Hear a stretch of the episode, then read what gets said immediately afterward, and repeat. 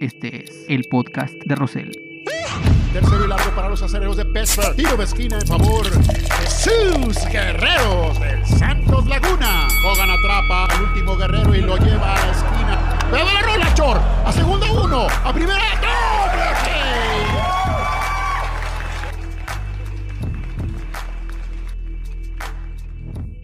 Amigos, ¿qué tal? ¿Cómo están? Ahí están escuchándome. Qué bueno, es el episodio 26. 26 del podcast de Rosel. Ya vamos a ponernos a mano con todos los colaboradores de este podcast en cuanto arribemos al programa 100. En el centenario vamos a empezar a repartir varo retre, retroactivo, a todos, ¿eh? O sea, ustedes tranquilos, les va a llegar en su momento este problema, primero la pandemia y luego pues se van a cruzar las elecciones. Entonces, todo este asunto tiene que detenerse para pensarla bien, porque luego por motivos políticos, ay, que le pagaste más a este que a mí, que nada más porque este güey es morena y yo soy PRI, yo soy... No, quiero evitar todo eso, que se enfríe. Las elecciones son en junio, entonces le vamos a dar su tiempo, que pasen las elecciones y que se enfríe todo, los temperamentos y los ánimos, ya casi, casi juntándonos con el aguinaldo para, de este año, ¿no? Entonces, ahí está la promesa para, para todos los colaboradores de este podcast. Oigan, pues el día de hoy eh, lo que se puso de moda en la semana, eh, yo les voy a contar una anécdota de, mi amigo Beto Garza, Alberto Garza Solares, que es un personajazo de, Estuvo mucho tiempo en los medios, en televisión, conmigo hizo un programa durante años y, la verdad era, era verdaderamente todo un, gozo estar con ese zafado, eh, un, como dicen, un magnífico zafado, un magnífico loco, Beto Garza ahora está en el, asunto de la venta de automóviles, pero durante mucho tiempo estuvo, eh, la verdad, eh, él en la comarca lagunera un referente hacia los programas de deportes desenfadados, locotones, y bueno, pues conmigo, pues ahora sí que hicimos clic, y les voy a contar una anécdota de él, que luego se va a ligar con la elección de los nuevos integrantes al Salón de la Fama del Rock and Roll, que está en Cleveland, y que hay unos candidatos que, pues, ahora sí que grandes veteranos y veteranas con artistas no tan veteranos, pero en fin, así es esto del Rock and Roll Hall of Fame, que por cierto, les voy a decir, se pueden meter a la página y puedes votar, ¿eh? Puedes votar, un voto diario puedes hacer en la página del Hall of Fame del Rock and Roll y al rato te voy a conocer obviamente los, los, los candidatos, pues, para esta eh, muy, muy prestigiada, porque yo he visto a grandísimos artistas muy, muy emocionados eh, recibiendo su entronización. Bueno, eh, no podemos dejar de platicar de lo que pasó en el planeta rojo, ¿no? En esto que pónganse al tiro, güey. No van, no van a decir, oye, alunizó. Pues no, aterrizó, pues tampoco.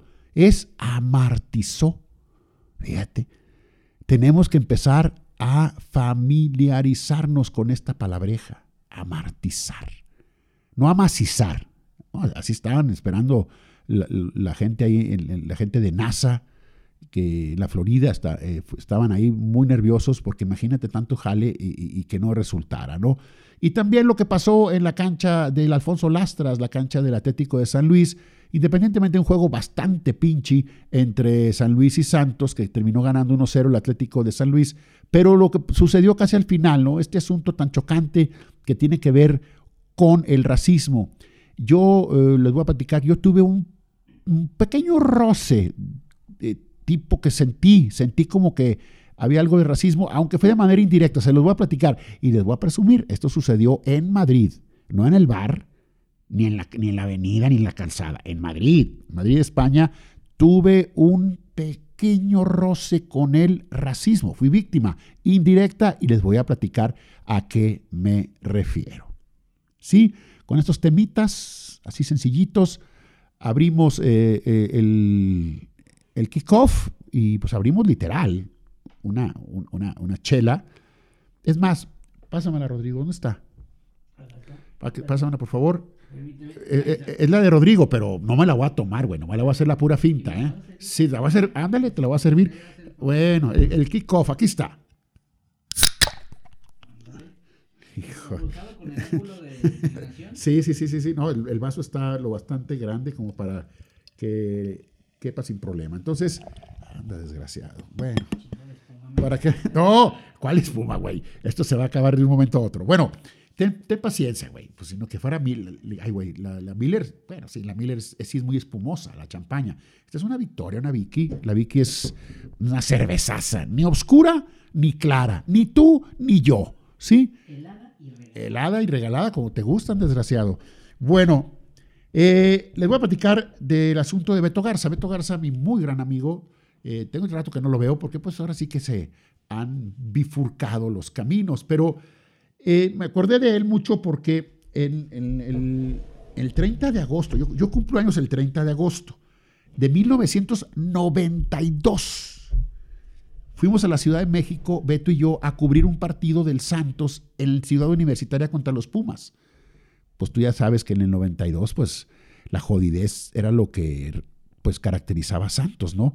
Era un equipo, nos gustaba aquí en la laguna por, por entrón, por, por eh, carismático, pero era un equipo que, para ser claros, desde el 88 que empezó en la primera división hasta la 93, 93, sí, la mitad del 93, Santos era un equipo que se limitaba a sobrevivir, se limitaba a permanecer, no a competir. Un equipo competitivo es un equipo que está en liguillas y que está eh, eh, pues buscando el campeonato. Todos esos años del 88 al 93, Santos se la pasó sobreviviendo, ¿sí? Eh, hasta el 93 que llegó incluso, pues ya se acordarán ustedes, a la primera final contra los Tecos y que terminó perdiendo el único campeonato que ganaron los Tecos en su historia y se lo ganó a Santos, pues ni modo. Entonces, me dice Beto, oye, güey, ahora hazla tú de camarógrafo, porque pues, Beto viajaba a todos los partidos de visitante del Santos y, se llevaba un camarógrafo. Yo, pues más, más o menos de intelijo, pero para un material que va a salir en un programa de tele, pues no me animo tanto. Bueno, una entrevista sí, pero a cubrir, a cubrir el juego. A cubrir el juego ahí en la cancha de Ciudad Universitaria. Yo estaba con mi cámara, una, una VHS. Pero bueno, en el 92. Y, me dice Beto, ándale, vamos, pues, o sea, yo traigo los viáticos, tú no pagas nada, y, ahí celebramos tu cumpleaños del 30 de agosto, ¿sí? El, partido era el 29, un, sábado, o, el, era domingo, no, creo que era sábado, no, el domingo, CU. Pues total, no recuerdo, pero era Pumas Santos que ganó 2-1 el Pumas, el gol de Santos lo metió Garduño y lo grabé bien, me, sentí muy orgulloso porque lo, no se me peló, lo, cayó en la portería que yo estaba, entonces ya sería muy bruto si no lo hubiera captado, ¿no? Lo capté el gol del, del Pelucas Garduño. Con Pumas jugaba eh, este Juan Carlos Vera, un chileno zurdo muy talentoso, muy talentoso. Y eh, el, entrenador de Santos era don Pedro del Hacha, un entrenador argentino, que pues tenía que arreglárselas con lo que había, un equipo sumamente austero. Pero me acuerdo también, eh, dentro de la anécdota, que cuando termina el partido, pues ahí vamos, ¿no? Este, yo con la cámara y Alberto Garza con, el micrófono, y entrevistamos a Vera, Juan Carlos Vera, que metió un gol y dio el pase para el otro, era el, crack de, Pumas. Y, en lo que nos estábamos preparando, cuando le digo, oye, le dice Beto, eh, Juan Carlos, una entrevista, así como no, se detiene y en lo que estaba yo preparando la cámara, le dice eh, Vera a Beto, oye, ¿por qué no jugó el 6 de ustedes? Porque dijimos que éramos de Torreón, y el 6 era, Juan, era este Armendaris. Juan Carlos, ¿cómo se llama Armendaris? Julio César. Julio César Armendaris, uh, si me oye el mono me va a decir, oh, güey. Julio César Armendaris, que, siempre, que toda su vida se caracterizó por ser un hombre muy esforzado, bastante duro, entradas muy duras, muy fuertes, y Del Hacha consideró por estrategia, por táctica, que no tenía que haber jugado ese partido. Y lo agradeció ver a mí. ¿Saben qué? Me dice, quiero que, quiero que le digan al entrenador de ustedes que gracias, eh, que no metió a Armendaris, porque si hubiera jugado Armendaris yo no juego, yo me hago güey y digo que estoy lesionado. Le digo, pero ¿por qué? No, dice una vez allá en Torreón me marcó y, y me marcó literal las pantorrillas, los, las espinillas. Y, me acuerdo que íbamos ganando, entonces se me acercaba Armendaris, decía, ver, a todo esto, antes de la entrevista, traía ganas de platicar, pues le, fue, eh, le dio un buen partido. Y entonces dice que que se le acercaba el muñeco y le decía, a la próxima no te me escapas, güey, te voy a romper, ti te voy a romper. Y el que le decía a Vera, güey, pues ve al marcador, güey, estamos ganando, ustedes busca empatar. No, a mí me vale madre el marcador. Y así era el, muñeco, ¿no? Entonces, Vera nos dice allá en CU, en este partido, que qué bueno que no jugó Armendaris, que porque si hubiera jugado, él lo hubiera querido jugar. Entonces, imagínate a veces la, la, ignorancia que tienen algunos entrenadores, como el señor Pedro del Hacha, que no quiso poner a Armendaris, que no tenía ningún problema, que pudo haber jugado. Oye, pues no sé, al menos decir, bueno, el 10 de ellos, que es Vera, vamos a, a ponerle a que lo marque a presión a Armendaris. Bueno, no, no jugó Armendaris y Vera se, dio lujo. Hay decisiones bien raras que toman algunos técnicos, como Patricio Hernández en la 95-96, que tenía a Benjamín Galindo. Y, un viaje también a México, pero a la Azteca contra el América, y dijo, no, es mucho para este hombre, para, para, para Galindo, como que ya lo veía muy veterano, y no lo llevó, estando en condición. Benjamín Galindo, güey, en condición. Después de ahí, Benjamín fue campeón con todos los equipos que te imagines, después de ahí, y según, y titular, obvio, y según Patricio Hernández, no estaba para ese partido. Entonces, son detallitos que quería convertirles rápidamente. Bueno, volvamos con Beto. Se termina el partido. Eh, vamos a, nos, hospedamos en, en, una, casa de una hermana de Beto en el Pedregal, bastante bonita casa. Ahí dejamos todo y luego un taxi me dijo, le dije, ¿a dónde vamos, güey? Déjate celebrar, amigo, déjate celebrar. Ok, Beto, pero ¿a dónde vamos? Oh, qué leche. Y ahí vamos, en un taxi, y creo que era Reforma. El asunto es que estábamos, fuimos a, cenar a un Sanborns y enfrente estaba eh, Liverpool Pub un lugar donde en vivo un grupo tocaba música de los Beatles. Y sabe Beto que mi adoración por, por The Beatles. Entonces me dice, ¿ya viste lo que está enfrente? Estábamos en la terraza del Sanborns, ahí en la Ciudad de México, al aire libre. Y, vi, volteo y digo, ah, caray, pues es Liverpool Pop, así con todo el feeling del sargento Pimienta y la madre. Dice, pues vamos a ir ahorita para allá. Y lo que quieras, mi rey. Oh, mi Beto, chingado. Esto era un experto en el manejo de viáticos, ¿verdad? Entonces, me dice, pero antes vi que le echaste un ojo a un libro que estaba ahí en, en Sanborns. Te lo quiero regalar, güey. Total, Beto, dije, óyeme. Y es el quién es quién en rock and roll. Es un libro que ya tiene su tiempo, pero viene de la A a la Z. Pues en ese momento, en esa historia del de, compendio este, de los mejores eh, exponentes del rock, ingleses, norteamericanos, australianos, en fin. Y, quién es quién el rock and roll me, lo regaló Beto y me lo dedicó. 30 eh, de agosto del 92 dice, con todo cariño y mucha admiración para un amigo, socio y hermano, Rafael Rosell. Felicidades por tus 35 años. Atentamente, Beto Garza Solares, 30 de agosto de 1992. Y este libro lo busqué por ahora lo que viene de la elección de los nuevos miembros del Salón de la Fama del Rock and Roll. Dije, tengo un libro que me regaló Betito Garza, por ahí debe de estar y ya lo encontré. Entonces ahí más o menos tengo una idea de, los candidatos, obvio, los que tienen mayor trayectoria, los que empezaron a publicar su música finales de los, de, los que están ahorita eh, eh, como candidatos, los que publicaron su música de los 60, 70, 80 y algo de los 90. Ya, ya este libro ya no por ejemplo, Foo Fighters es candidato, ya no viene aquí en, este libro, pero, pero ya sabemos lo, chido que toca Foo Fighters es candidato al, Hall of Fame. Entonces, ahí fuimos a, Liverpool Pop, nos la pasamos muy padre, escuchamos música de los Beatles, tocado por una banda bastante decentemente. Y luego ya nos fuimos y regresamos a la ciudad de Torreón, todos felices, todos contentos. Siempre voy a, recordar este viaje con Betito Garza, eh, eh, que les voy a contar rápidamente una anécdota de cómo estaba zafado. En un partido, en, el Tecnológico de Monterrey, se enfrentaron Rayados y Santos. El, Rayado lo traía Miguel Mejía Barón y al Santos Rubén Maturano. En esa época, en esa época, Luis Hernández, el matador, el gran goleador, el gran goleador mundialista, Luis Hernández, por algunas circunstancias quedó libre, pero los derechos los tenía el Santos. O sea, Luis Hernández tenía que haber reportado con Santos Laguna, ¿sí?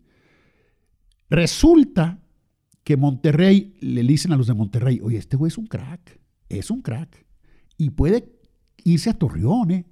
Pues ¿cómo le hacemos? Pues si los derechos los tiene Santos. No, dice, vamos a hacer una cosa. Y eso fue lo que hicieron los de Monterrey. Pararon, estaba chavito Luis Hernández, lo pararon un año.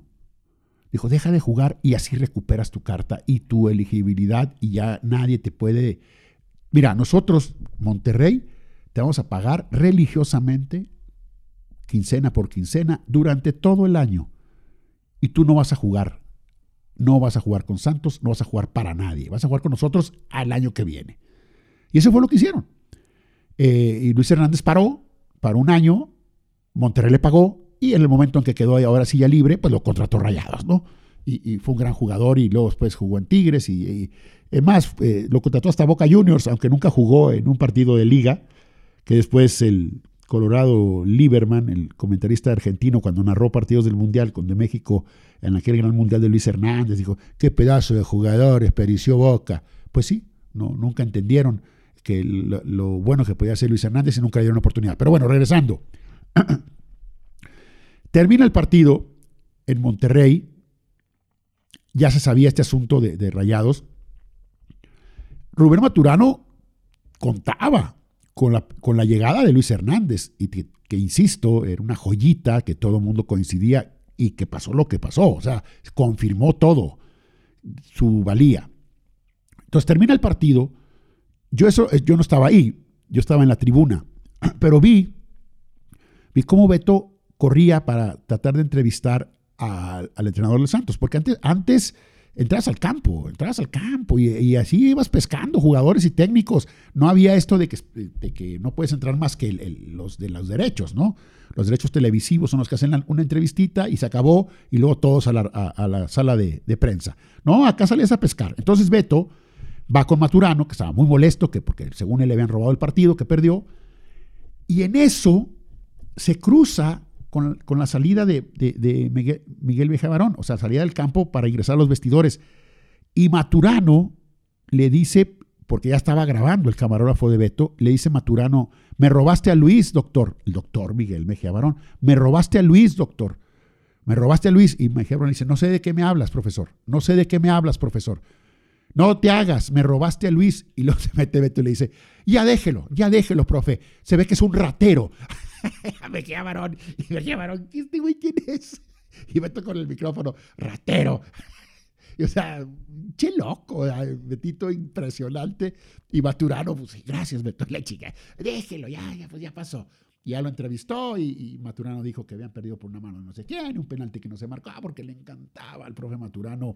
Eh, haz de cuenta quien ya sabes, recordar el pasado, los errores del pasado y que en la jornada en, un partido de la jornada 17, él te decía que, pues le decías, oye, profesor, este, pues el, equipo está eh, ante penúltimo. Pues sí, pero mira, en la jornada 4, esto, y hacía un recuento de todos los errores que según ellos, eh, según él había sido acuchillado por el arbitraje, y entonces ya el Santos debería estar mínimo en segundo lugar, ¿no? Pero bueno, esa fue la anécdota y esto fue lo del Rock and Roll Hall of Fame que, este libro, Quiénes quieren el rock, que me regaló Beto Garza, y que le mando un saludo a Betito, que hicimos un programa que se llamaba Los Deportes en Telecable de la Laguna, Canal 3.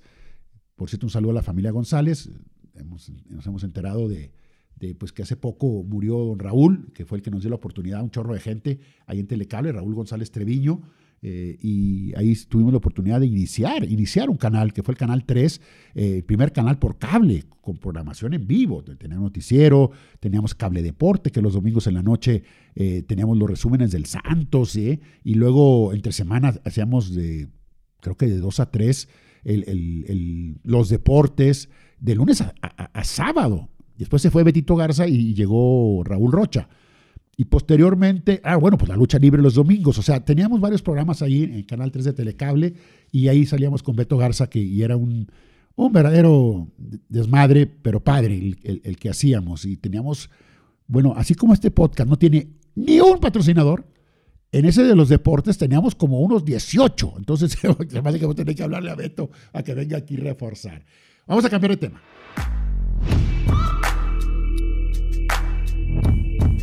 Bueno, les decía sobre que se van a llevar a cabo las votaciones para la, le llama el Rock and Roll Hall of Fame Class of 2021. Y este, los eh, eh, fanáticos pueden en la página de vote.rockhall.com, o sea, B chica O T E vote, vote.rockhall.com. Ahí entras tú y puedes votar por cinco candidatos de los siguientes. A ver qué te suena a ti, amable eh, podcast porque es radio escuchas, ahora son podcast escuchas. El Cool J. ¿Te suena? New York Dolls. Fela Kuti. Todd Rundgren. Chaka Khan. Dion Warwick. Tina Turner. Iron Maiden. Rage Against the Machine. Foo Fighters. The Gogos. Carol King. Jay-Z, el marido de Beyoncé. Mary J. Blige. Kate Bush y Divo. Divo, ¿sí? Entonces, de estos tienes que elegir a cinco. No puedes elegir más de cinco. Por ejemplo, este Fela Kuti, que es el líder ahorita de votación, ahorita lo, voy a checar, murió en el 92, en el 92, y es un nigeriano que se le reconoce por, eh, bueno, es un, fue un multiinstrumentalista y cantautor nigeriano, este, activista de derechos humanos, pero él creó el Afrobeat, que fue una, una influencia muy importante en la década de los 70 y, incluso hasta los 90, de los 70, 80 y 90. Entonces este Fela Kuti, un hombre que nació el 15 de octubre del 38 en Abekuta, Nigeria, y que falleció en Lagos, Nigeria, el 2 de agosto del 97. Bueno, ahora lo van a tratar de, entronizar y va de líder, va de líder en, las votaciones. Yo, por ejemplo, yo voté, bueno, por Iron Maiden, una banda, aunque es de, metal, de rock pesado, que inició como, dicen que era como un tipo, vamos, como un tipo moderato, perdón, no me estén inventando la madre, pero ellos mismos como querían hacer una, una parodia de lo que era un grupo de metal, pero resultó después una verdadera eh, eh, joya, porque millones de discos, todavía estos veteranos vienen a, la Ciudad de México cuando se puede, obvio, y se sacan de onda porque la, raza canta sus canciones, las canta, todas se las saben. Y Iron Maiden ha sido un hitazo en la Ciudad de México y donde se ha presentado, ¿no? Eh, Heavy Metal Band, definitivamente, eh, se formó en, Londres en 1976. Entonces, es uno de los clasiquísimos, de los que están ahorita de, candidatos. Ahora, contrastando con la, la, potencia, el sonido de Iron Maiden, está una Dion Warwick, una cantante, de, pues, aunque está en el rock and roll eh, candidata, pues es una cantante de soul, de cantante de, rítmica. No sé si se acuerdan ustedes la película de La boda de mi mejor amigo, no la mexicana, sino la de Julia Roberts, si se acuerdan, que están, que ella, ella trata, están en un restaurante, están en un restaurante y, y, en coro, en coro, todos karaoke, The moment I wake up. Esa es de, de Dion Warwick, una de varias, o sea, por supuesto.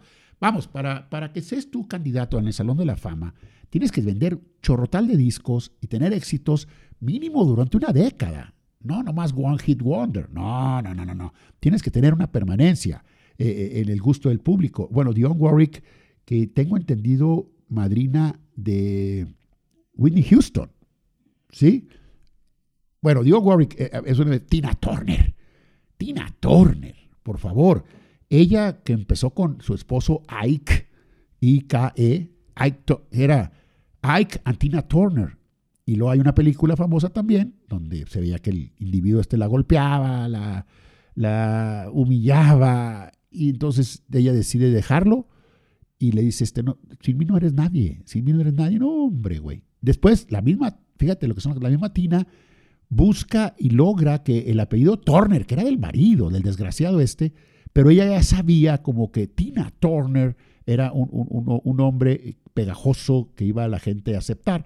Y, cuando él va a reclamarle, ah, porque este güey se desaparece, pues cuando ya ve que tiene varo, que tiene gran éxito la Tina, pues va a ver qué saca. Y le dicen, oye, pues qué pedo con mi nombre, ¿verdad? Págamelo, no, güey, ya lo registré en, tu, en su momento, sin problemas. Es que, como vas? Órale, ahí está la puerta.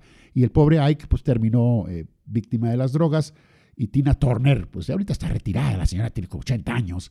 Pero todavía, te juro que a los casi, casi a los 70, un piernón loco la Tina, ¿eh?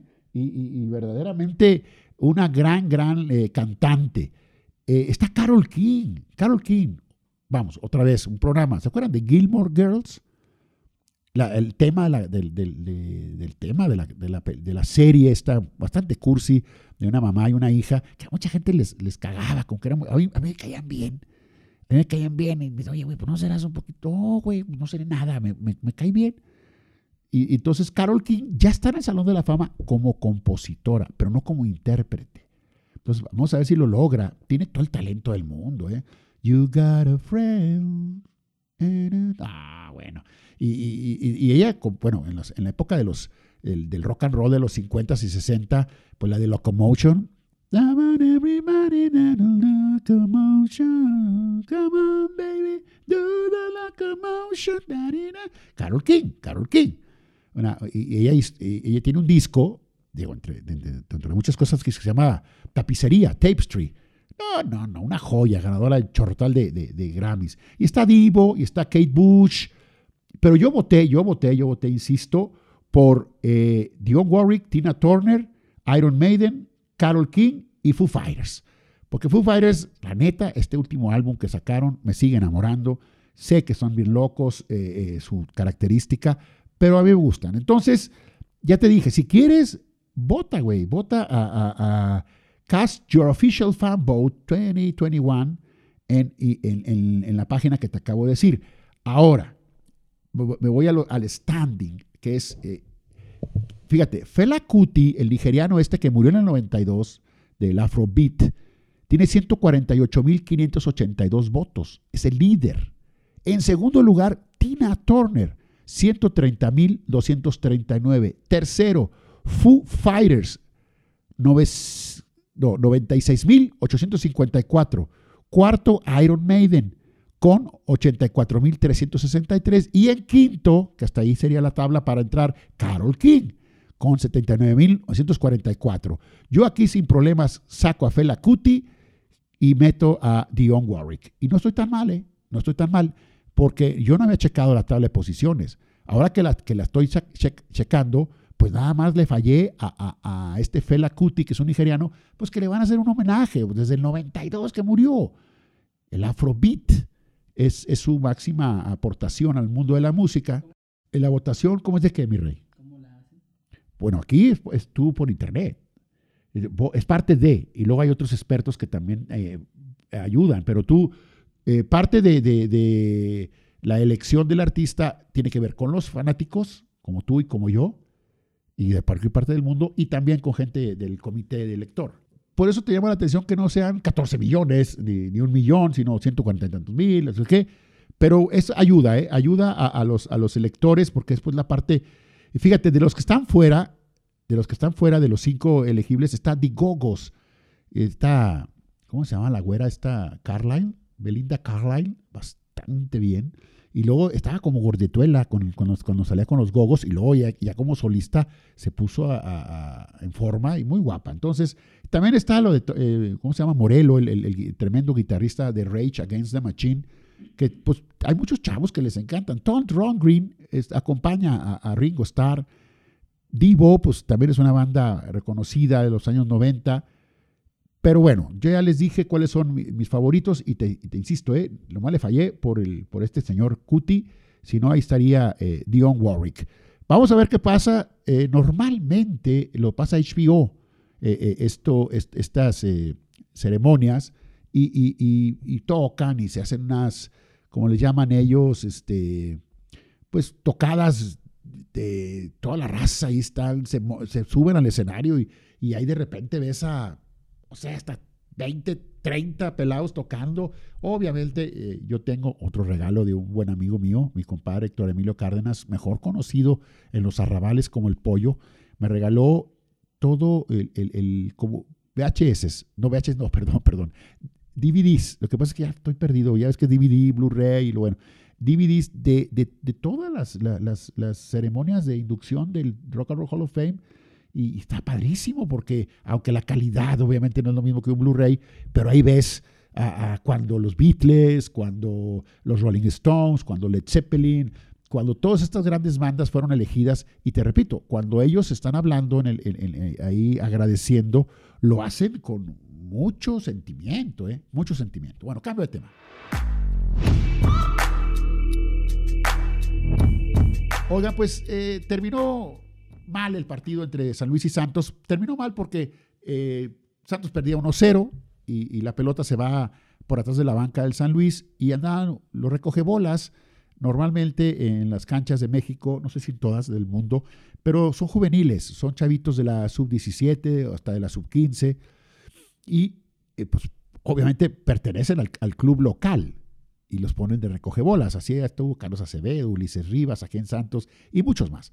Entonces, Santos pierde 1-0, eh, queda, por decirte, dos minutos y corriendo, se va la pelota atrás de la banca y va Félix Torres, el defensa central ecuatoriano, afroamericano, se va tras la pelota y el chavito, como todos los recogebolas del fútbol, pues hizo huellón, no quería soltar el balón, se desespera Félix Torres, se lo arrebata y le da un aventón.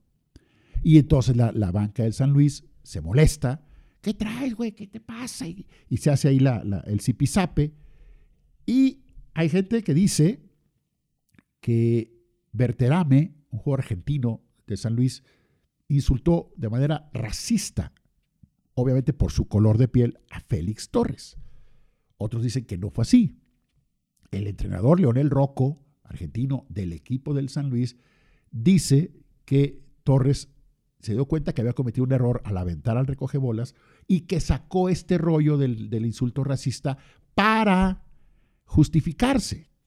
Pero luego cuando entraron al vestidor, estaba llorando Félix Torres, eh, lleno de, de, impotencia, de coraje. Uno dice, no, pues ah, porque lo expulsaron, porque le tiró un golpe a Berterame. Cuando el Berterame lo insulta, él le, lanza un golpe. Ni siquiera así, con mucha fuerza, lo que tú gustes, mande, pero le sacaron roja. Entonces le dio más coraje. Entonces, yo en un momento, dado dije, caray, hombre, pues Félix, no te calientes, güey. Quien hace un insulto racista automáticamente es un pobre pendejo ignorante. Y automáticamente, si tú no lo eres, si tú no eres, no me importa el color de tu piel, si tú no eres racista ni clasista, automáticamente el que te está insultando así baja, es inferior a ti y, no merece que tú llores de coraje. Eso se me hizo a mí la primera reacción. Dije, bueno, Félix, pues como pasó con este árbitro eh, noruego, no, era danés, ay güey, un árbitro que en un partido entre el Paris Saint-Germain y un equipo turco, el, el, el auxiliar eh, Pierre Huevo, eh, afroamericano, lo reportan porque estuvo gritando cosas y entonces el cuarto árbitro le dice al árbitro central, fuese negro, así, así. Y entonces lo que hace Huevo es pararse y sin insultar al árbitro que le dijo así, ¿por qué me dices así? ¿Por qué me dices así? ¿Eres racista? ¿Por qué me insultas? Yo qué te he dicho a ti, a ti no te he dicho nada, yo me he dirigido de otra manera. Y esa fue su reacción. La de Félix Torres, no. Félix Torres se calentó y luego, presa de la, de la frustración, lloró. Y entonces a mí, en un momento dado, se me hizo que le faltó más carácter. Eso lo pensé yo al principio, pero luego me acordé, fíjate bien, les decía al principio de, este episodio, Gracias a Dios eh, se nos dio en el 2018 que la familia Rosel Valenciana pudimos hacer un viajecito a Europa. Eh, un paquetito de tres ciudades, nada más tres ciudades, que fue París, Madrid y Barcelona. Muy padre, ¿no? Claro que sí. Pero ese fue el que, al que ajustamos a cuatro, a cuatro mil meses sin intereses. Todavía vamos en el mes, no sé, X. Pero valió la pena, valió la pena. Entonces, mi hijo es, le va al Real Madrid, yo le voy al Barcelona. Yo fuimos a un partido de presentación del equipo de catalán, al Camp Nou, contra Boca Juniors. Estaba izquierdos. Ganó 3-1 el, el, el, Barcelona, hizo un gol. Y exactamente cuando nombraron capitán a Messi y se aventó su discurso, lo tengo grabado por ahí. Y eh, pues me la pasé muy bien. Estábamos en casa, pero muy arriba, pero no importa. Ahí en, en, un gran ambiente. Fue la porra de, de, Boca híjole, eran como unos 15 mil, yo creo, ¿eh? Y como era un partido de exhibición, hasta ahí el, sonido local decía, saludemos a todos los hinchas de Boca, un aplauso. Pues sí, claro, ¿eh? pues, el partido no tenía ningún eh, significado. Total, me dice mi chavo, ahora vamos al Bernabéu. Obviamente no, no, no había partido en ese momento, nomás teníamos, para, no son baratos los boletos. Entonces fuimos, pero a hacer un tour un tour al Santiago Bernabéu. Y ahí mismo está la tienda en una manzana preciosa eh, del Santiago Bernabéu. Y también tienen ahí la sala de trofeos y como una sala multimedia. Y entonces estábamos, ahí va el asunto de por qué yo tuve un pequeño roce eh, leve con el racismo, pero me sentí mal. Íbamos caminando, mi hijo y yo, y llegamos a la galería de grandes jugadores del Real Madrid. Era como, pues te digo, multimedia, apretabas un botoncito y se movía, ahí se, había una animación y salían estadísticas. Y entonces llegamos, ah, le dije, mira, aquí está Hugo Sánchez. Ahí estaba la foto de Hugo, el, pentapichichi, el niño de oro y, estadísticas. Y entonces, atrás de nosotros llega una señora con un chavito como de 14, 15 años. Y el chavito de 14, 15 años, yo ya, ya, mi hijo y yo nos habíamos movido poquito hacia otro jugador. Ya habíamos visto a Hugo y vemos a otro jugador, pero estábamos súper cerca, casi hombro con hombro de la señora y su hijo de 15 años. Y entonces el chavo le pregunta a la señora, oye mamá, ¿este es mexicano? Y la señora dice, pues si ves un taco, sí es. Y yo, ah, cabrón. O sea, ¿cómo, güey? Me sentí mal. ¿Cómo que un taco?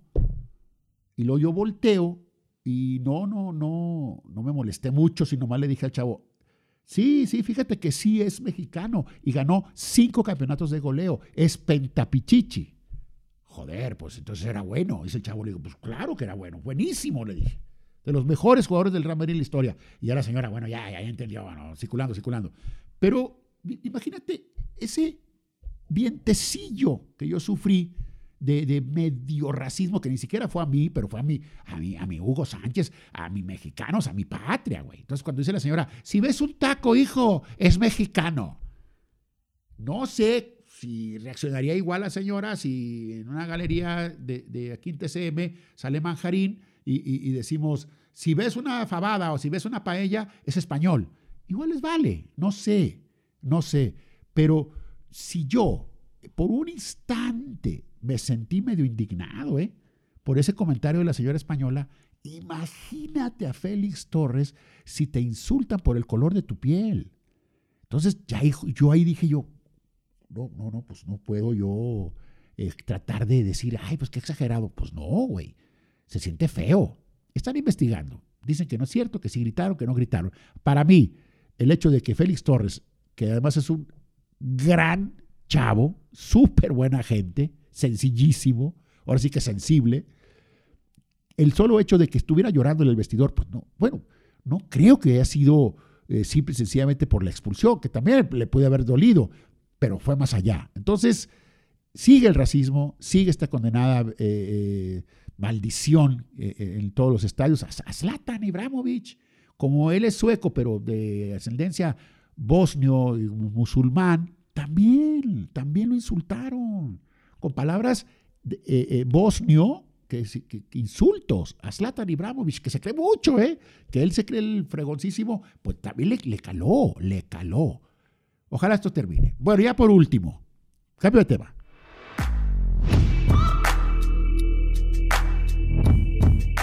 Oigan, Perseverance Rover llegó a la superficie.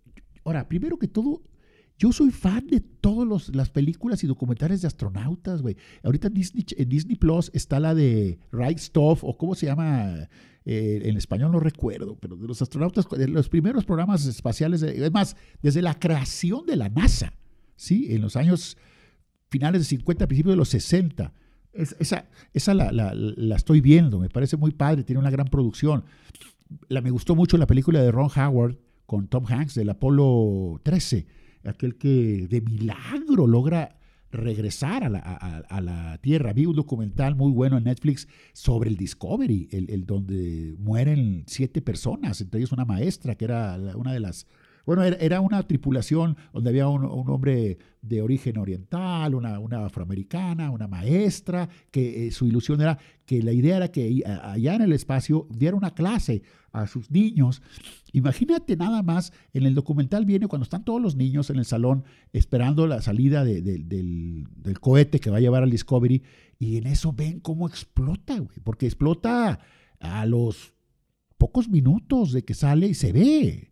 Entonces todo el mundo dice, ¿qué sucedió? Bueno, todas estas cosas a mí me interesan mucho, pero debo de reconocer que hasta faltando dos días que llegara este aparato, esta nave, a Marte, me cayó el 20 y dije, ¿cómo a Marte? Que son millones de kilómetros. Creo que para llegar a la Luna son entre tres días, tres días y medio. Sales de la, de la Tierra y llegas en menos de cuatro días. Siete meses tardó, siete meses tardó el, el, Perseverance, por perseverante, para llegar a Marte. ¿Qué quieres que lleguen a, lleguen a Marte? Pues sí, ¿verdad? Bueno, decían en la escuela, chinga. ¿Tú crees que un chango llegue a Marte? Y esa era la... Y tú dices, bueno, ¿por qué no? Pues Laika, la perrita esta que los soviéticos pusieron el espacio, ¿por qué no un chango puede llegar a Marte? Entonces decías, yo creo que sí. anda, güey, no, y si es King Kong, ah, ja, Vamos, babosadas. Bueno, en fin. Bueno, a Marte. Y luego te ponen, eh, eh, ahora lo hicieron eh, hasta con una mujer hablando en español para explicarle a toda la raza. Luego se ve que está Biden ahí en el, mandato, porque muy incluyentes. Y entonces se ven todos, imagínate el trabajo, el trabajo que, que le años y años para construir un, pues prácticamente un robot, porque está así, ya llegó y ya está, nadie lo controla, es, ella, él está, esa madre está programada, güey tus llantitas y todo, se ve muy padre, el Perseverance. Pero entonces viajaba, según leí, a 20 mil kilómetros por hora. O sea, hecho madre, 20 mil kilómetros por hora. Y llegaron los que le llaman ellos los siete minutos de terror, que es cuando ya vas a llegar a la atmósfera marciana, la vas a atravesar y obviamente, pues vele bajando, güey, porque si vas a 20 mil kilómetros por hora, pues te vas a dar irremediablemente en toda la madre. Entonces, como no pueden controlarlo, como todo está programado, pues estaban diciendo, hijo de su madre, siete minutos dura este asunto, güey. Si en siete minutos ya no recibimos ninguna señal, pues ya valió. Y ahí va, y entonces se empieza a desacelerar. Y tenía que hacerlo de 20 mil kilómetros por hora a cero. Cero kilómetros por hora. ¿Sí? Prenden unos cohetes que, que ayudan a frenar la nave. Y entonces se quedan todos híjole, ya pasaron los siete minutos y empiezan a escuchar, hace cuenta como un latido del corazón. Ya chingamos, güey. Soy un grito así. Yo lo oí. Y todos brincan, todos, todos los que estaban ahí en, la sala esta donde, de controles, brincan y se, abrazan. Y porque, oye, desvelos y cálculos, unos científicos, por cierto, se vean bastante mujeres y chavas y jóvenes. y o sea, muy padre momento. Yo sé que pues uno qué, porque cuando uno oye, no, que la humanidad, y que, pues es la NASA, güey, y son los rusos, eh, y son los españoles que te van a andar metiéndole, bueno, México supuestamente también, que con un programa espacial, ay, bueno, nomás para puras pinches burlas gana uno. Pero entonces, este vehículo se va a quedar ahí un rato, güey, pero creo que va a regresar tres años. Ahí se va a quedar agarrando piedras. Y ya vieron, ya vieron las primeras escenas. Han ido a Viesca, han ido a Viesca, de o a la Cuesta de la Fruta. Hace cuenta, bichis cerros pelones, pero cuando te cae el 20, porque los, llegó el video después de un chingo, porque pues no es, no es de volada, ¿verdad? Eh, eh, a color, güey, y, una, un paneo leve, pues sí, pura, pues como tierra agreste. Resulta, déjame ver si, si, si entendí bien, a nosotros nos ayuda mucho eh, que la radioactividad no nos ataque por los polos magnéticos, o sea, el polo norte, el polo, sur, que allá se va, eh, la fuerza magnética atrae de alguna manera y no deja que la, que la radioactividad y que la radiación llegue y pegue de una manera total, eso es lo que protege a la Tierra. El Marte no tiene eso, Marte no tiene eso. Si vas a ir a Marte, pues tienes que ver eso, que, no, hay, no puedes respirar, ni madre, nada. Y además, no solamente no puedes respirar, es agresivo eh, la atmósfera, el ambiente del planeta rojo. Entonces, pensar en una, en una eh, imagínate, mandar gente a Marte. Imagínate nada más. Siete meses, güey. Imagínate que los mandan en una pinche capsulita apenas se pueden mover. Pues obviamente no, no pueden hacer eso. Van a tener que construir una nave que permita que los astronautas se ejerciten. Porque siete meses sentado, güey, pues no. Entonces, eso, ese es el reto que ahora tienen. Ahora, mi pregunta es, ¿por qué chingados sobre martes si ya está la luna, güey? ¿Por qué en la Luna no hay una base? ¿Por qué a fuerza Marte, güey? Está bien, es el, planeta eh, de rating, el planeta que, ay, Marte, güey, que seguro hay vida ahí y que los marcianos llegaron ya y que llegaron cantando cha, cha, cha. No, ¿por qué? O sea, vas a la luna, güey, y ya la dejas por la paz. Y ves películas de ciencia ficción, eh, por ejemplo, Visión a Marte, que le dicen, oye, puedes ir a Marte, sí, pero primero vas a caerle a la luna. Hace cuenta como voy a ir a, no sé, a México, pero primero llegas a Monterrey y de ahí te agarras. Entonces, igual acá, y vi una película donde dice, oh, no, no, pinche, en la luna, una, un fraccionamiento poca madre y todo, obviamente todo bajo techo, pero una base fregona. ¿Por qué en la luna, insisto, no hay algo así? ¿Por qué están pensando en Marte? Todavía muchísimo más lejos. Pero lo deja de asombrar, no deja de asombrar y no deja uno de agradecer que pasen estas cosas y que te las compartan. Al rato, Amazon, o quiero decir Prime Video, que de Amazon, o eh, Netflix, seguramente van a tener un documental eh, muy fregón en Ultra HD y la madre, con entrevistas con la gente que hizo posible esto, y va a estar muy padre y muy disfrutable. Pero por lo pronto, ya, y no es el primero eh, que, llega a, Marte, ya otros vehículos que llegaron, otras naves que llegaron también ahí, y, entonces ya estamos en Marte, por decir, poniéndonos ahí de, acoplados. Pero está padre, ¿no? Está padre. Y ya, ya vinieron memes donde salen los pinches marcianitos esos de la cabeza así de la película Marte Ataca de Tim Burton con Jack Nicholson, con Tom Jones, con, con, grandes artistas. Sale ahí el de la NBA, Jim Brown, también sale ahí. Entonces, esos marcianos supuestamente se asoman ahí eh, eh, en, en, la toma, pero pues no, todo parece indicar que hace muchos millones de años quizás hubo vida ahí, pero ya no. Entonces, Habrá que esperar, habrá que esperar, ojalá, además, pues Marte es grande de madre, entonces hay que esperar que, pueda suceder. Eh, cayeron en un lugar, capaz de que cayeron en el pinche monte, ¿no? Y al rato le avanzan por Quito y, ah, cabrón, se ven luces y, ah, un fraccionamiento, qué obo. se crea. El podcast se puede escuchar, eh, de hecho, el Perseverance trae ahí una, trae la grabación, los primeros que hice podcast los trae ahí para saludar a los pinches marcianos que estén allá. Eh, a ver si...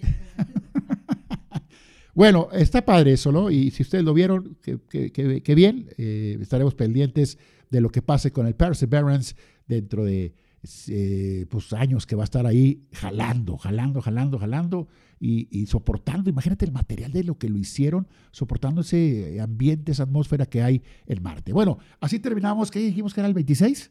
El 26 de el episodio de Rosel. Espero que les haya entretenido, que es la única misión. No es una misión a Marte, es una misión a entretenerlos. ¿eh? Que se hayan eh, en lo que estén haciendo, que lo puedan escuchar y, pues, no sé, insisto, que se diviertan y se entretengan. Porque el podcast de Rosel ha llegado para quedarse. Gracias, Rodrigo Rosales. Gracias, Rafa Rosel Valenciana. Gracias, señora del catering. Nos escuchamos en el 27. Llegué para quedarme y ya se fregaron, ni modo.